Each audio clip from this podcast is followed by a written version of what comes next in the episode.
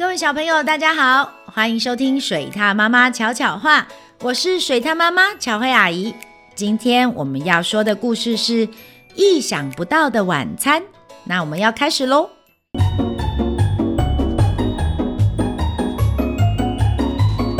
水獭妈妈巧巧话。这天晚上，母鸡邀请了棕熊、松鼠和老鼠一起来家里晚餐。这可不是一顿只有清汤和炒红萝卜的家常便饭而已。母鸡特别为了这顿晚餐，精心准备了一个美味可口的乳酪浆果糖霜蛋糕。突然，门口传来一阵敲门声：“进来吧，我的朋友，别忘了把门关好。”外面正下着大雪，我家的火炉很温暖哦。我是野狼，母母母鸡，你别紧张，外面好冷哦。我只想要跟你要杯热茶，暖暖身。母鸡一看到野狼，紧张得全身发抖。虽然它害怕得要命。但是看见野狼全身都冻坏了，它忍不住心生同情。这只野狼好瘦小哦，他心想。好吧，进来吧，但是你要乖乖待在厨房里，千万别出来哦。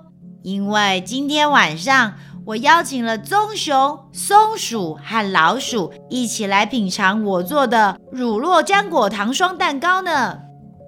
野狼坐在厨房里，母鸡端给他一杯热乎乎的浓茶。这时候有人敲门了，进来吧，我的朋友。母鸡说：“别忘了把门关好，外面正下着大雪，我家的火炉很温暖哦。”母鸡晚安。棕熊说：“我带了一块奶油和……”棕熊一边说，一边从厨房门缝中看到露出来的野狼角。哦，老天哪！我不喜欢那边的东西。还不知道发生什么事的母鸡说：“真的吗？这这可是我的乳酪浆果起司。”母鸡话都还没说完，棕熊早就跑远了。母鸡只好眼睁睁地看着它离开。接着，它替狼拿了一件棉被。这时候，外面又有人敲门了。进来吧，我的朋友。母鸡说：“别忘了把门关好，外面正下着大雪，我家的火炉很温暖哦。”母鸡晚安。松鼠说：“我带了一块马铃薯。”哦，天哪！我我看到我不喜欢的那个。这次松鼠看到的不是脚，而是野狼的尾巴。松鼠，等一下！母鸡大叫：“我的蛋糕上头还有浆果和……”母鸡话都还没说完，松鼠已经跑走了。母鸡只好回到厨房，它帮野狼在浓茶里加了一匙蜂蜜，因为野狼的喉咙好像有点沙哑。这时候，门口再次传来敲门声：“进来吧，我的朋友。”母鸡说：“别忘了把门关好，外面正下着大雪，我家的火炉很温暖哦。”母鸡晚安，我带了一把香芹来给你。不过，哦哦，今天晚上你家真让人感到不放心啊。哦，拜托，母鸡说：“不要急着走嘛，我的蛋糕有糖霜和……”母鸡话都还没说完，老鼠一溜烟就不见了踪影。母鸡只好关上门，回到厨房，坐在野狼的对面。现在野狼已经没有刚刚那么冷了，它看起来好像也没有那么瘦小诶。母鸡心想：“野狼。”我的朋友都走了，我想他们可能不喜欢我的蛋糕，真是可惜。你呢？你喜欢吗？母鸡问。呃，我不知道。野狼回答。我从来没有吃过蛋糕。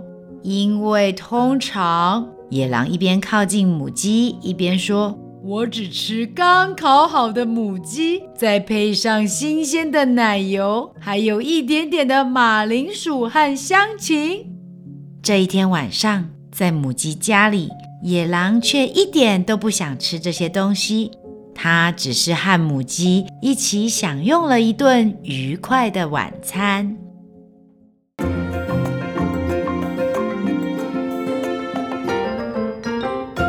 故事回忆屋。因为一只野狼的出现，让母鸡的好朋友棕熊、松鼠和老鼠吓得落荒而逃。不过，这也让母鸡和野狼享用了一顿意想不到但愉快的美味晚餐。虽然故事中的母鸡和野狼最后是 happy ending，不过水獭妈妈想要告诉小朋友：当你自己一个人在家，碰到不认识的人敲门、按电铃，千万不可以马上开门，赶快打电话告诉爸爸妈妈才是正确的哦。台语小教室。这一集，水獭妈妈要用台语教大家可以温暖身体的东西。还记得这次故事中，母鸡为全身好冷的野狼准备了哪些东西吗？没错，有火炉、热水，甚至还拿棉被给它。火炉的台语是“灰炉”，灰炉；而热水的台语念作“烧水”，烧水。棉被则是棉被，棉被。接着，如果你觉得盖棉被还不够暖，那你可以改盖毯子，或是打开热乎乎的电暖器。毯子的台语是毯仔，毯仔，而电暖器则是电烘炉，电烘炉。除此之外，我们也可以像喝热水那样。吃一些东西让身体暖暖的，像是喝热汤，或是每到冬天大家都爱吃的火锅。热汤的台语是烧汤，烧汤，而火锅的台语可以念作火锅，火锅。最后，如果你觉得吃火锅盖棉被都太麻烦了，水獭妈妈分享一个可以随时放在身上。体积又很小，非常方便的东西，你猜到了吗？答对了，就是暖暖包。暖暖包的台语我们念作“烧热包”，烧热包，烧热就是温暖的意思。所以像暖暖包这样一包一包的台语就是“烧热包”。小朋友都记起来了吗？那我们再来复习一次今天教的可以温暖身体的东西：火炉、灰炉、热水、烧水、棉被、棉被、毯子、毯仔、电暖器、电烘炉、热汤、烧汤、火锅、火锅、暖暖包、烧热包，都学会了吗？这样，当你以后觉得好冷好冷的时候，你就可以说：“今天好冷，好想要吃火锅。”今天给就乖，就准备假辉哥，或是我好冷，帮我拿一条棉被。我就乖，帮我贴几件棉被。小朋友，除了多练习之外，天气真的越来越冷了，平常要记得注意保暖，才不会感冒了哦。喜欢听水獭妈妈说的故事吗？记得按下五颗星，还有订阅哦。如果有什么想听的故事或想说的话，欢迎到水獭妈妈巧慧与她的小伙伴脸书粉丝专业留言，让巧慧阿姨知道你都有在听哦。